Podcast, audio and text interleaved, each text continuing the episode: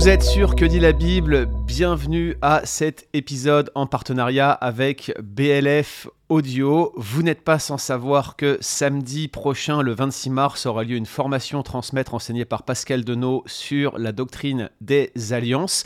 Et Pascal va notamment exposer l'hypothèse d'une alliance de la création, une alliance faite entre Dieu et Adam, un thème que nous avons traité à plusieurs reprises sur notre blog. Ça paraît peut-être être une question qui est euh, accessoire, voire même spécieuse pour certains d'entre vous, mais figurez-vous que c'est l'un des fondements de la doctrine des alliances, c'est l'un des éléments qui va distinguer les positions euh, diverses et variées en la matière, notamment les positions dites dispensationalistes. Alors c'est toute une palette de positions euh, qui s'expriment par ce terme dispensationalisme, et les positions dites théologie de la nouvelle alliance, qui sont défendues notamment par René Frey et euh, Fred Zaspel aussi, qu'on a déjà mentionné sur ce blog et puis avec qui on a eu des interactions, que vous pouvez retrouver dans les différents articles qui sont listés dans les ressources mentionnées euh, dans euh, la description de ce podcast ou sur les différents blogs sur lesquels il est diffusé. Alors, j'aimerais aujourd'hui répondre à la question, y avait-il réellement une alliance de la création, une alliance faite entre Dieu et Adam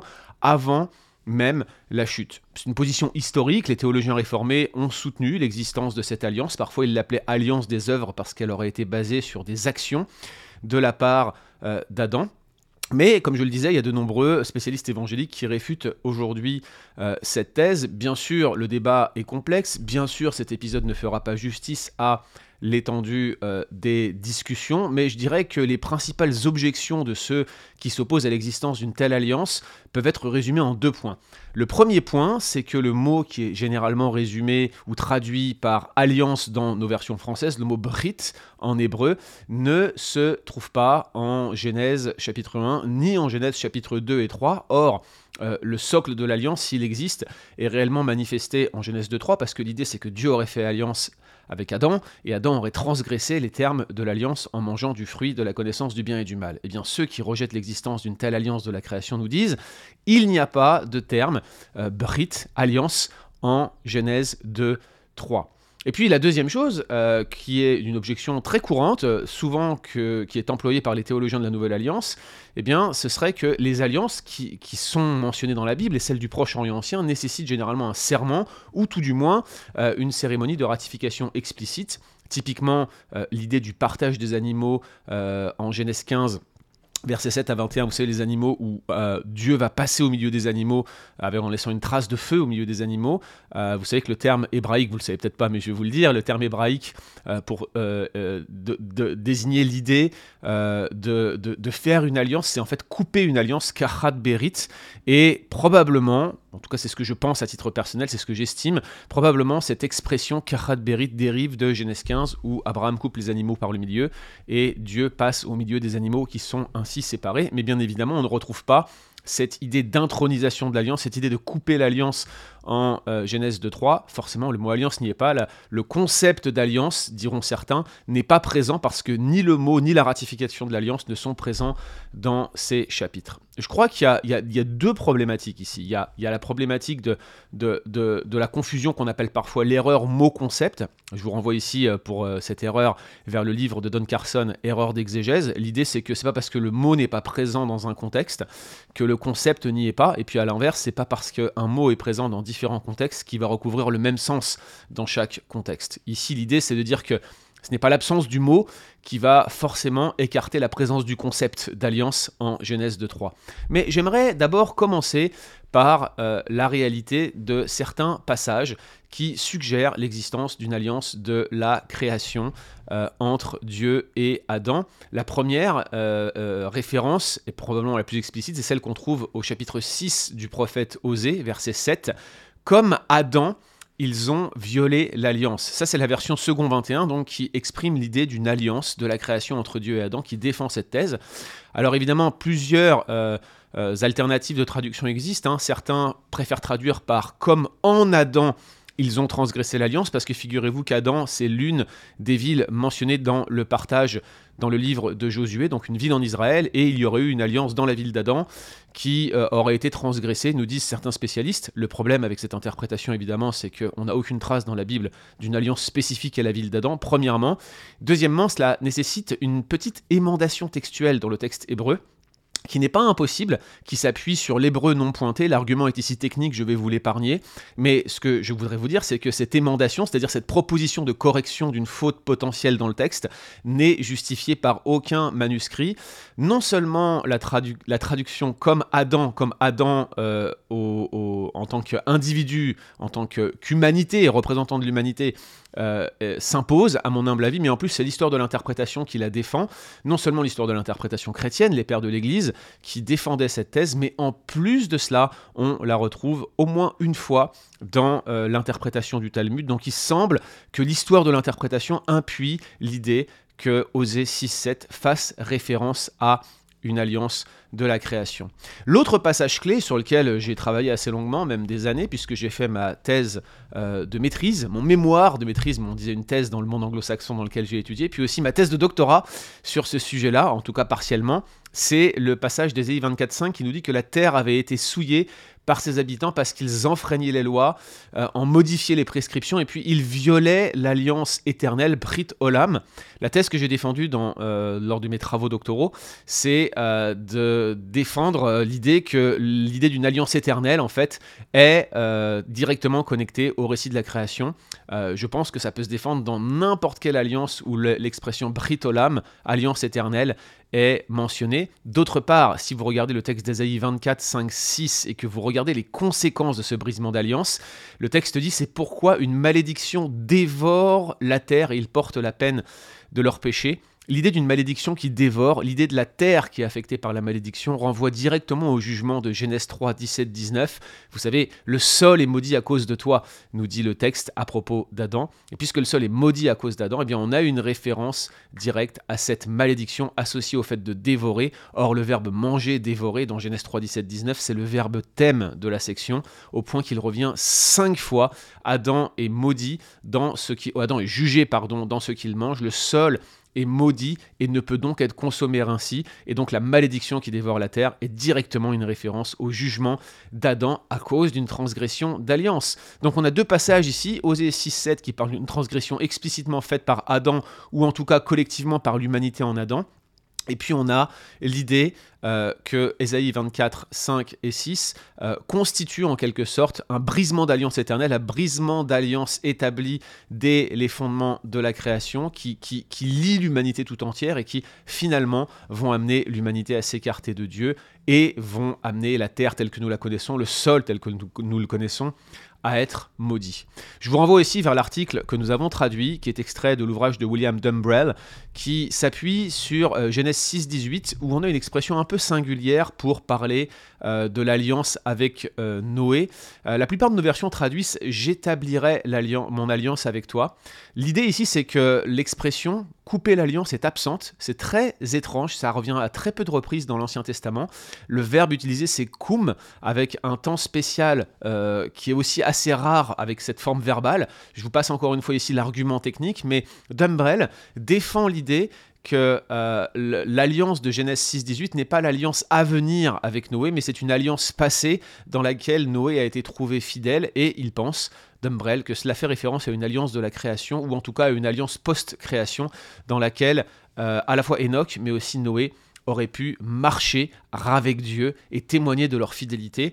Je pense que son euh, argument mériterait d'être modifié ici ou là, et j'espère travailler sur cela dans les années à venir, mais l'idée euh, est là, c'est que Noé était déjà dans une relation d'alliance avec Dieu avant qu'il y ait l'alliance avec Noé. En fait, il est introduit au travers d'une relation d'alliance préexistante.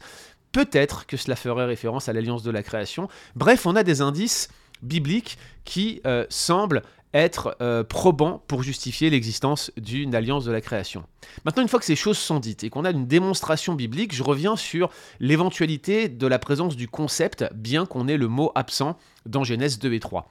J'aimerais vous rappeler que en Genèse 2 3, on a la présence d'une alliance qui n'est pas qualifiée comme telle. Ça c'est la première chose et c'est attesté, c'est l'alliance du mariage. Le mariage est présenté comme une alliance à maintes reprises dans la Bible, notamment par Malachie en parlant de l'alliance abrahamique, et à chaque fois, le paradigme du mariage, c'est Genèse 2.24, c'est pourquoi l'homme quittera son père et sa mère, s'attachera à sa femme et les deux formeront une seule chair. Oui, Proverbe décrit euh, ce paradigme comme une alliance. Oui, Malachie décrit ce paradigme comme une alliance. Oui, implicitement, Jésus et euh, Paul, qui réutilisent Genèse 2.24, mentionnent la notion d'alliance associée au mariage, mais l'alliance n'est pas mentionnée dans Genèse 2.3, et pourtant elle est bien là.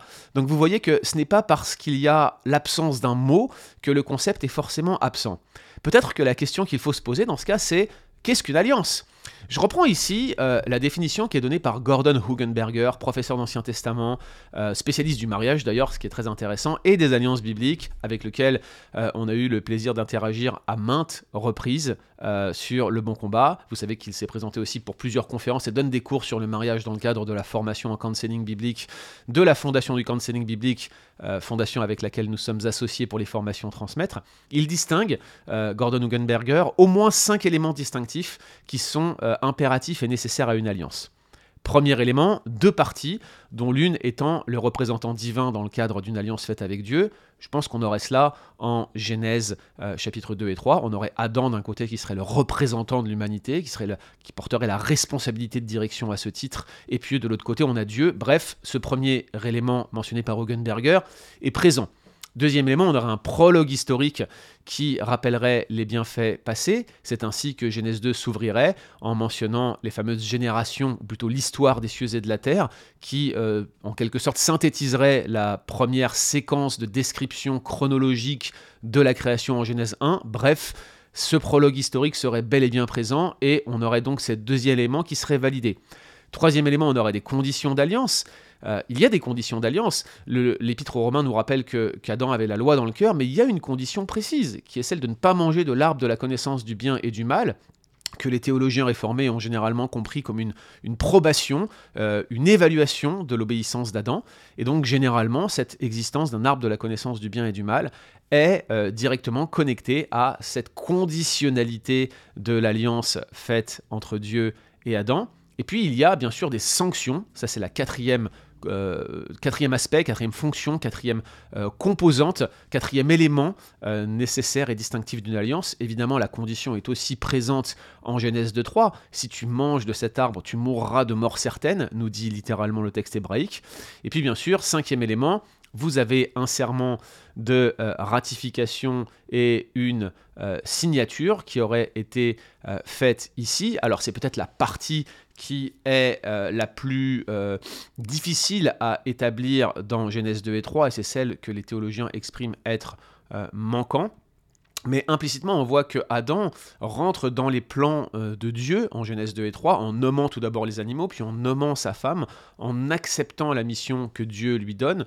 Dieu lui donne un commandement, renouvelle l'impératif de bénédiction, c'est-à-dire d'être fécond et de se multiplier, certes avec une formule différente. Et Adam semble accepter ce mandat au point que tout ce que Dieu lui présente, il l'accepte implicitement. Il est OK pour ratifier l'alliance par une formule verbale, ce qu'on appelle parfois un verbia solemnia, c'est ainsi que, que Gordon Ungenberger le mentionne. Bref, il n'y a aucune raison d'exclure l'existence d'un serment de ratification ou d'une signature. J'ajouterai à cela que euh, la conditionnalité de l'alliance n'est pas forcément explicitement démontrée par un sacrifice. Cela impliquerait qu'il y aurait eu la mort avant la chute. Il semble finalement que la notion de sacrifice ou de partage d'animaux associé à la ratification d'une alliance soit directement une conséquence de la chute et puisse être associé à la règle de sacrifice qui, je le rappelle, n'est introduit qu'à partir de Genèse 3.21. Ici, si vous voulez creuser cette question, je vous renvoie vers l'intégralité des articles que nous avons écrits sur l'interprétation de Genèse 2.3. Donc si je résume sur le concept d'alliance, on a la nécessité d'avoir deux parties, dont l'un étant le représentant divin, ensuite un prologue historique qui rappellerait les bienfaits passés, puis des conditions, ensuite quatrièmement des sanctions, Et cinquièmement, au moins un serment de ratification, ce qui semble être implicite dans le texte de Genèse 2.3. Ces cinq éléments étant bien présents en Genèse 2.3, et si l'on considère même Genèse 1, on aurait même un prologue historique plus étendu.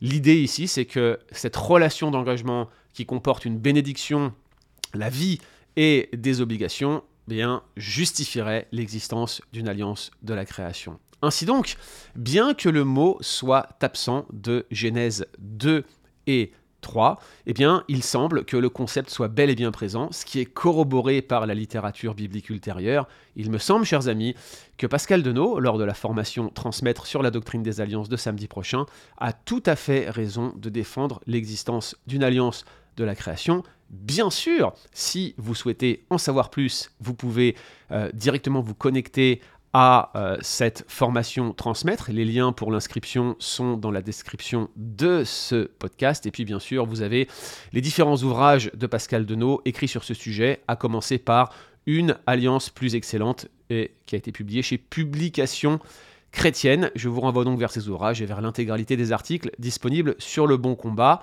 N'oubliez pas de euh, consulter le site de notre partenaire BLF Audio pour obtenir votre premier livre audio gratuit.